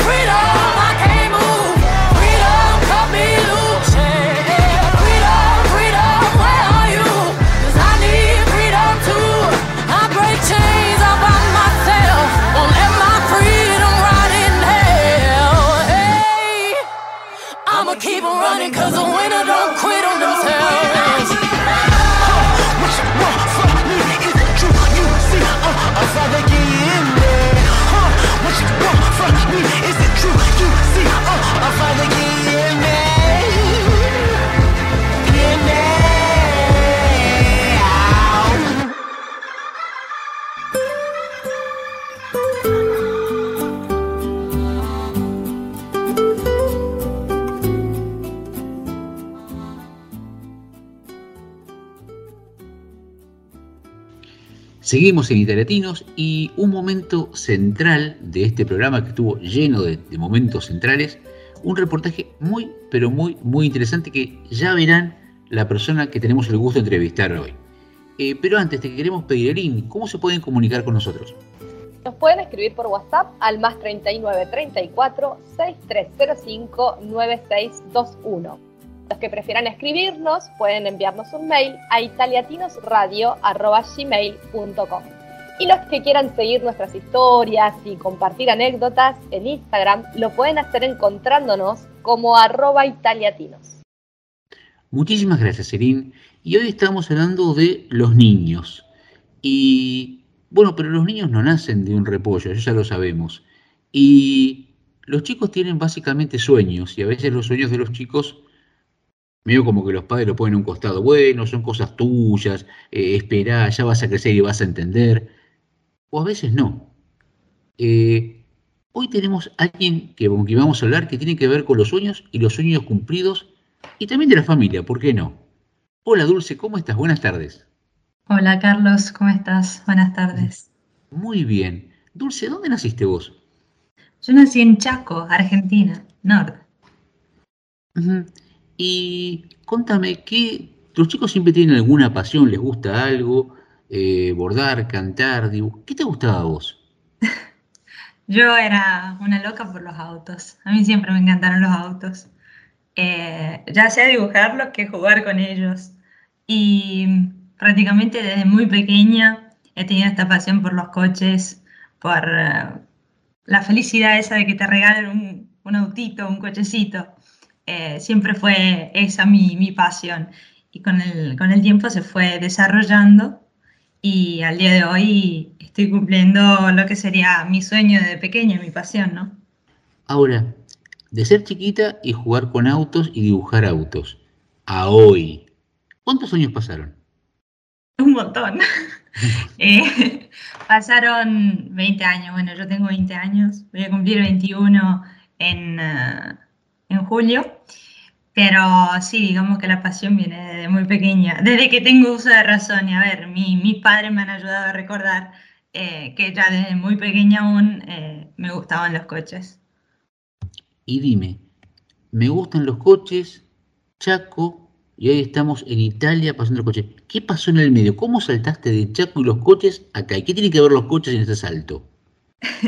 A ver, fuimos siempre, bueno, mi familia fue siempre eh, una familia de cambios, siempre le gustaba hacer cambios, Eh, justamente por una mejor vida, eh, sea para mí, para mi futuro, que una mejor vida para ellos también. Eh, del Chaco fuimos a Córdoba por un futuro en mis estudios. Y mm, luego salió el tema de que yo me quería venir a Italia cuando eh, hubiese cumplido mi- mis 18 años. Entonces, eh, mis padres decidieron, dijeron, ¿por qué no? ¿Por qué no lo hacemos ahora que somos jóvenes y que yo ya tenía, digamos, una edad donde podía absorber, donde podía aprender cosas nuevas, me iba a ser bastante fácil. Así que nada, de un día para el otro prácticamente es- deci- decidieron mis padres vender todo, vender la casa, vender el auto, vender todo lo que te puedas imaginar que hay adentro de una casa, todo, todo, todo, todo. Prácticamente vender exactamente todo para así poder eh, realizar lo que sería mi, mi sueño. Así que la verdad que ser súper portaron a mis padres. Yo le debo la vida, le debo mi pasión y le debo mi carrera. Victoria, Hola, ¿cómo estás? Un gusto Victoria. conocerte. Un gusto el mío. Cuando hablas eh, de tu familia, ¿cómo, ¿cómo está compuesta? ¿Son ustedes tres o además tenés algunos hermanos? ¿Y qué estudiaste en Córdoba cuando fueron ahí por tus estudios? Bueno, mi familia está compuesta por tres personas, mi papá, mi mamá y yo, nadie más. Somos tres. Eh, Jorge, mi papá, y Analía, mi mamá. Y mm, te cuento, cuando nos mudamos a Córdoba yo tenía tres años y medio, dos y medio más o menos, por lo que, digamos, hice primaria y he comenzado el primer año de secundaria. Eh, lo he hecho siempre en un colegio técnico mecánico. Quindi el, el rubro era siempre ese, los coches, ¿no? de ahí no se salía. O sea, era eso, Y ahí la parte mecánica que diseño, así que eh, he estudiado el primer año ahí y luego surgió esto de- del, del viaje, de, de- de ir a cumplir mi sueño, por lo que he dejado el colegio y he empezado a estudiar eh, el italiano. Quindi prácticamente yo tenía que empezar segundo año, lo he dejado, he abandonado por cuestiones de, de fe, o sea, nosotros somos muy creyentes y mm, por fe hemos decidido de dejar los estudios sin tener nada seguro en ningún lado, ni en Italia ni, ni, ni en Argentina. O sea, no, no, no teníamos los pasajes comprados, por ejemplo. Por lo que mm, eh, fuimos todo por un salto de fe. Esto fue un salto. Genial. Y nada, empecé a estudiar el italiano y luego he estudiado el italiano siete meses. Y luego nos hemos venido para aquí, para Italia. Te súper felicito. Gracias. Hola, Sabri te saluda, ¿cómo estás? Hola, un gusto, Sabri, gracias, muy bien, ¿tú? Bien, bien. Hablaste, hablas siempre hasta ahora de tu sueño y yo quiero saber si cuál era tu sueño, si finalizaba en solo venir a Italia o venir a hacer qué a Italia y cómo continúa de ahora en más ese sueño, porque sé que un sueño no termina, sino que se va transformando y siempre va, van habiendo más sueños. ¿Cómo, cómo venís arrastrando ese sueño y qué va a pasar de ahora en más? Justamente, eh, te doy toda la razón. Prácticamente eh, el sueño, digamos, el que está en un pedestal, que aún, aún ahora está, es el poder llegar a crear mi propia marca de coches. que llevará claramente el apellido de mi familia, Galeote. Eh, ese sería, digamos, el sueño más grande que el día que se cumpla, mm, no sé, sería para mí, me, me- me llenaría. Eh, el sueño por el cual hemos decidido, bueno, le he comentado a mis padres que me quería venir a Italia, había sido el hecho de que yo quería venirme a Italia a estudiar diseño para trabajar en Ferrari. La idea era esa. Yo con 14 años, 13, le he dicho a mis padres esto y digamos que eso fue el sueño. Con la madurez, con el crecimiento, con las personas que uno conoce en el camino, con eh, las realidades con las cuales se encuentra uno adelante, obviamente esto se va transformando, como bien has dicho tú, por lo que eh, hoy por hoy el sueño siempre queda ese. Cuando era más chica, sí, el sueño era ese, pero era como muy, sí, ok, está ahí, puede ser que algún día llegue, pero no, no lo tenía muy claro por, por no tener una madurez eh, por detrás. Hoy por hoy, con madurez, con contactos, con gente que conozco, se puede pensar a, una, a un posible rea- eh, realizarlo, ¿no? Cumplirlo. Hola Dulce, ¿cómo estás? Soy Elin. Bien, así siguiendo este hilo que venís haciendo y, y las preguntas que te fueron haciendo mis compañeros, mi pregunta es, vos estuviste construyendo este sueño y entonces, si nos podrías comentar día a día, ¿qué haces? ¿Qué le dedicás para seguir dándole forma a este sueño? ¿Cómo trabajás vos todos los días para después llegar a esa cima que todavía está ahí, que la tenés bien eh, visualizada, digamos? Claro. Bueno, a ver, te explico. Eh, yo al momento estoy estudiando, por lo que eh, prácticamente mi día se, se ocupa todo en el estudio, ¿no? Además de eso, estoy también trabajando, y, pero prácticamente te, te explico, yo todos los días voy a la universidad. Eh, la universidad me queda en Módena, estoy casi todo el día, depende del, del día y los horarios que tengo, pero prácticamente estoy todo el día ahí. Eh, tengo algunas horas que hago en el colegio, justamente donde yo he, estudiado, estoy trabajando ahí, hago, mm, soy educadora. La educadora aquí ayuda a los niños con eh, discapacidad o con problemas de, de aprender y estoy dando una mano ahí. Y en el tiempo libre, ¿qué hago? Bueno, me lo paso dibujando prácticamente porque mi carrera requiere justamente eso, o sea, eh, es cuestión de, de seguir dibujando y dibujando. Eh, estudio, también estudio lo que necesitamos estudiar, eh, ya sean materias eh, técnicas o materias tenemos en la. Y eh, del resto, bueno, nada, me queda poco tiempo, digamos, para el- lo que sería seguir adelante, pero cuando me tengo que concentrar en, lo que sería mi carrera, eso es. Estás por llegar en unos meses a, a tu mayoría de edad, que, que son los 21 años, digamos. Es todo, todo un momento, ¿no? Eh, ¿vos pensás que tu, tu sueño llega a la mayoría de edad? A ver, nunca digas nunca. Todo está en mano de Dios. Pero claramente de, de- de aquí en más, eh, desde el momento en el que termine mi carrera, desde que termine mis estudios, seguramente se van a abrir un montón de puertas y un montón de oportunidades que seguramente me van a ayudar a llegar a donde realmente quiero llegar, ¿no? Eh, pero todo tiempo al tiempo. Los tiempos son de Dios, por lo que dependo de Él y de nadie más. Yo me adecuo, acepto quien, quien viene a ayudar, acepto ayudar a, la gente y se trata de eso la vida.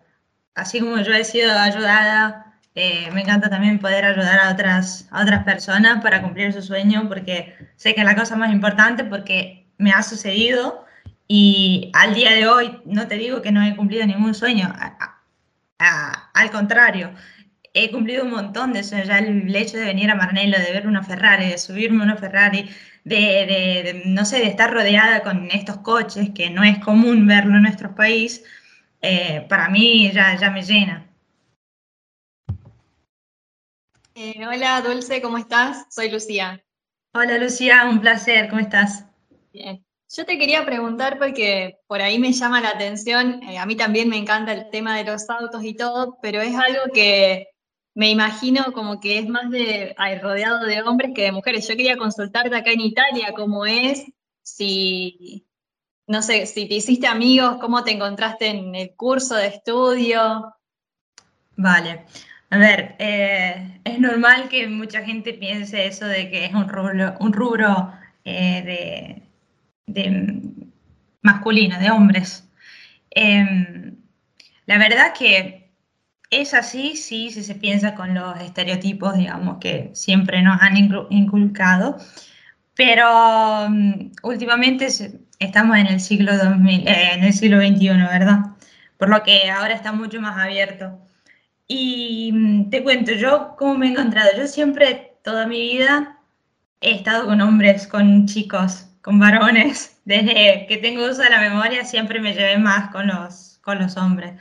Eh, más aún ahora, cuando eh, puedo hablar de, de coches, con los chicos, con mis amigos, todo mi grupo de amigos son todos hombres. Hay una que otra mujer por cuestión de que son la- las novias, pero yo con ellos hablo de todo, de coches, por lo que me, me llevo siempre muy bien con, con los chicos. En Argentina yo mm, era eh, la única mujer en mi curso, éramos 40 en total y yo era la única mujer. Y aquí en, en Maranello, cuando he hecho la secundaria, aquí también, he sido la única mujer durante cinco años en 30 personas que éramos en el curso.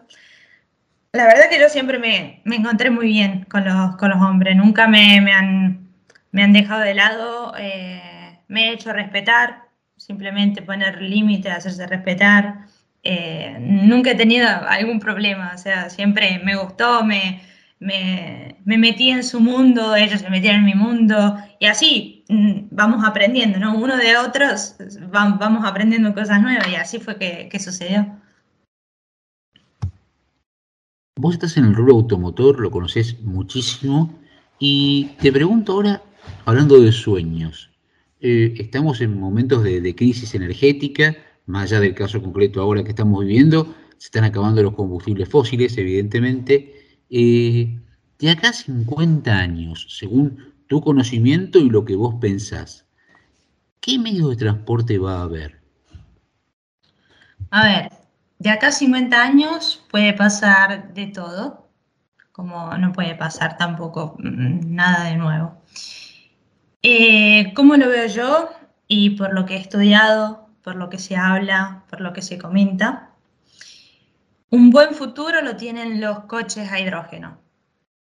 Está aún, en, un sistema, digamos, de desarrollo, por lo que eh, se están eh, empezando a estudiar esas cosas, o sea, ya han, ya han sacado coches incluso, eh, coches japoneses, ya han sacado un coche a hidrógeno. Eh, lo único que, bueno, exactamente se está eh, tratando de estudiar y de ver cómo eh, implementar el hidrógeno porque claramente no es un, es un gas que no es fácil de transportar. Eh, por lo que si se transporta hay que tener las centrales justas, eh, el tema de, de cómo implementarlo en una ciudad nueva, hay que tener los implantes justos, por lo que hay que modificar, digamos, una, eh, una ciudad todo de, de- cero. Por lo que te digo, de acá a 50 años es, probable que este sea el futuro. Eh, junto con otras cosas también puede, puede ser. El eléctrico ahora está tomando pie, por lo que se están desarrollando también nuevas tecnologías y eh, está todo en un veremos, en un vía de desarrollo, por lo que no hay nada de seguro, pero todo es posible. ¿Y cómo te imaginás vos en 50 años? Yo, wow. Eh, puede estar muy grande. Eh, a ver, ¿cómo me imagino? En 50 años yo voy a tener casi como 70, por lo que me imagino con una familia eh, hecha, con una empresa, eh, eh, ella también hecha, digamos, desarrollada. Si Dios quiere y todo va bien, que sea una empresa bastante conocida en el mundo. Eh, y con toda la familia unida, no lo sé. A mí me, me encanta vivir en, en casa grande, con, con patio, hacer los domingos asado con, con mi viejo, con mis papás, por lo que me imagino poder hacer eso en, de acá a 50 años o incluso cuando yo tenga 50 años, o sea que faltan 30 años, por lo que me imagino eso. Y si Dios quiere, espero que sea todo, todo así. Y te hago una última pregunta. ¿Y esa familia hermosa, eh, en qué vehículo te parece que podría, podría ir? A ver, eh, los míos puede ser, estaría bueno. Pero mm, a mi, a mi papá le gusta mucho un- las Mercedes. La Mercedes, la GLE Coupé, eh, a él le gusta mucho esa. Eh, por lo que me, me encantaría poder tener la posibilidad de, si algún día llegó a, a cumplir todos estos objetivos que tengo, eh, regalársela, ¿por qué no? Y mi mamá, a mi mamá también le gustan los coches, pero a ella al momento le gusta, por ejemplo, el A1, el Audi. Eh, así que si le puedo regalar ese también, pues para mí sería. Y si diseñamos el coche Galeote para la familia Galeote, ¿cómo sería ese vehículo? ¿Un familiar? ¿Muchas plazas? ¿Qué tendría que tener ese coche?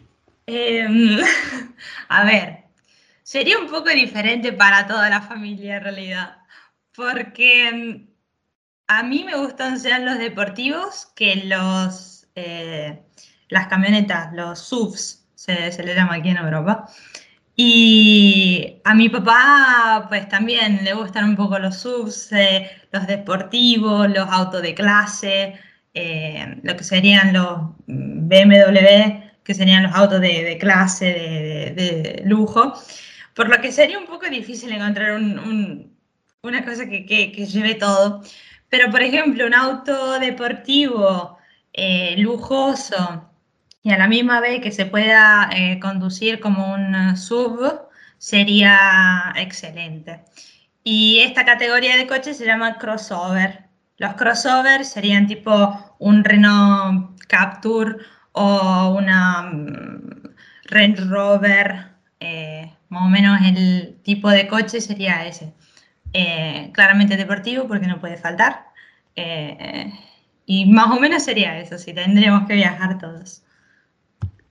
Yo no sé cómo sería, pero si me dicen, yo ya hoy lo reservaría para cuando esté hecho, porque va a estar seguramente hermosamente diseñado. Gracias, gracias. Ya te reservo uno entonces. Dulce, te agradecemos muchísimo por esta hermosa entrevista.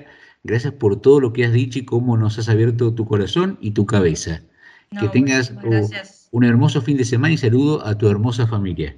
Muchísimas gracias a ustedes por darme la oportunidad de eh, expresar esto al mundo y poder al menos ayudar a otros a que se, se tiren, digamos, al abismo, al, al no conocer nada, al dar ese paso de fe que a muchos le hace, le hace falta el, el coraje y le hace falta que algunos magare le digan, eh, dale, hacelo, que seguramente vas a poder. Y así es, es cuestión de probar, de, de ir. Y evidentemente vos y tu familia son una muestra de ello. Muchísimas, Muchas gracias. muchísimas, muchísimas gracias.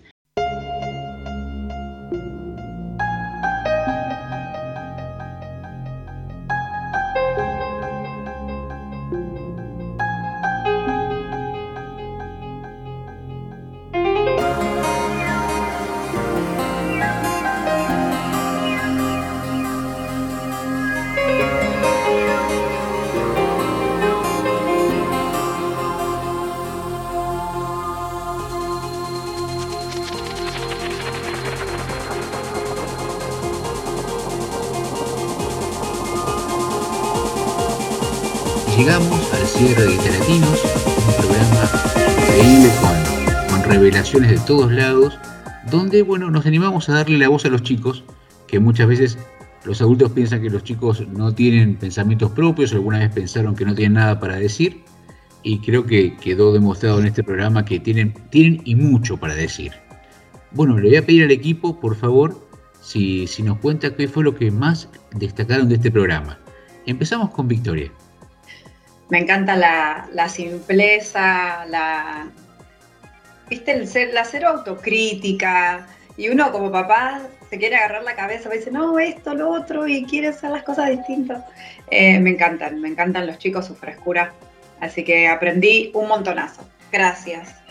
Y gracias a todos los compañeros que hicieron que sus hijos estuvieran presentes.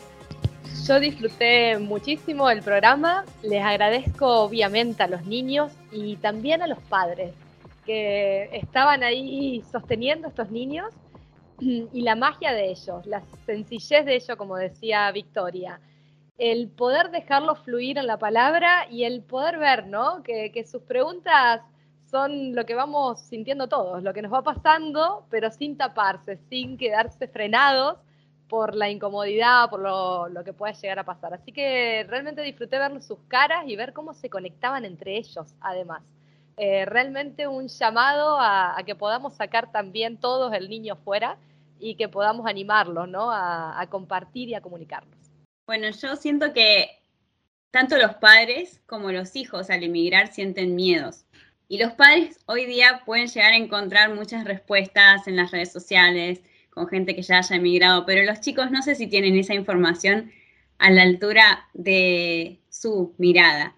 Y este programa para mí les acerca muchísimo esa información eh, para, para calmar esos miedos antes de emigrar y también después de emigrar, ¿no? Para sentirse eh, en compañía con otros que están pasando por su misma situación o que están aquí en Italia, eh, que son latinos y están viviendo aquí. Y eso me parece muy importante y fue muy lindo. Bueno, a mí me gusta siempre manejarme en, alguna palabra y creo que la palabra es emoción, primero, porque obviamente cuando un hijo está ahí siempre al frente y se cree en mil, es divino. Me encantan las actitudes que tienen. Eh, y después la, la colaboración, ¿no? Porque entre ellos mismos se miraban y, se tiraban las preguntas y se fijaba quién respondía, estaban atentos, se escuchaban. Así que nada, me encanta. Me encanta y también me acordaba de una canción de, de Sergio Denis que, que llama Gigantes Chiquitos, ¿no? Ellos son justamente eso.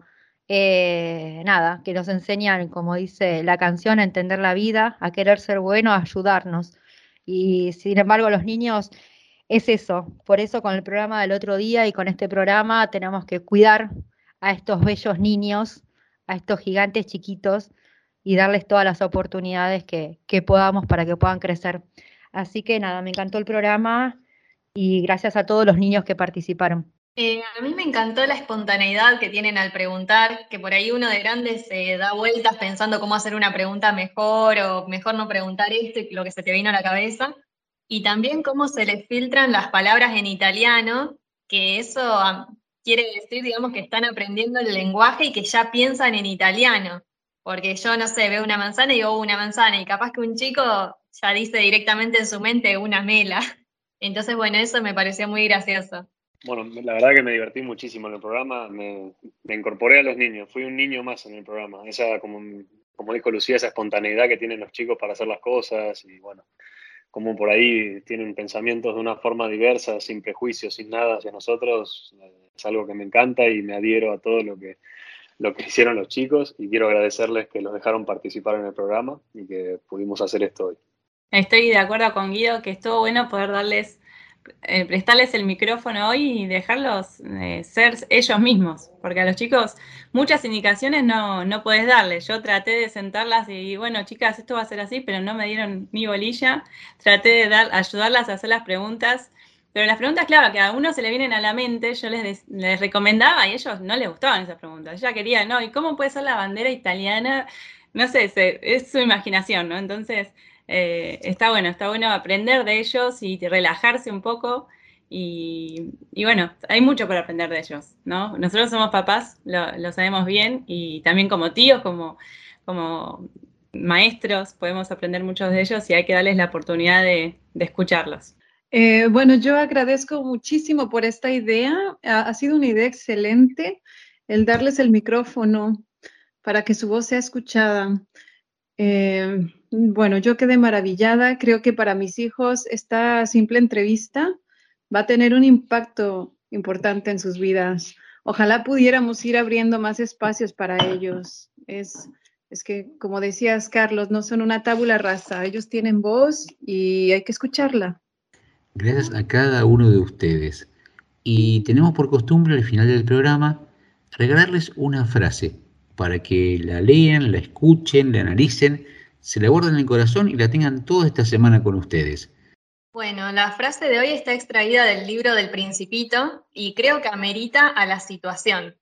Dice, las personas mayores nunca son capaces de comprender las cosas por sí mismos y es muy aburrido para los niños tener que darles una y otra vez explicaciones. Total, totalmente de acuerdo. Gracias porque tenemos a los niños que nos ayudan a comprender la vida. Eh, terminamos el programa de hoy con un hermoso tema de José Luis Perales, que canten los niños. Que tengan un hermoso fin de semana. Nos vemos la semana que viene. Gracias por acompañarnos.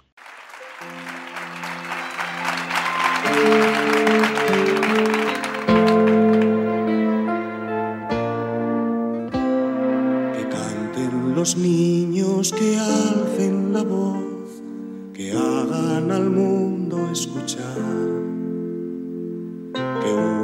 sus voces y lleguen al sol.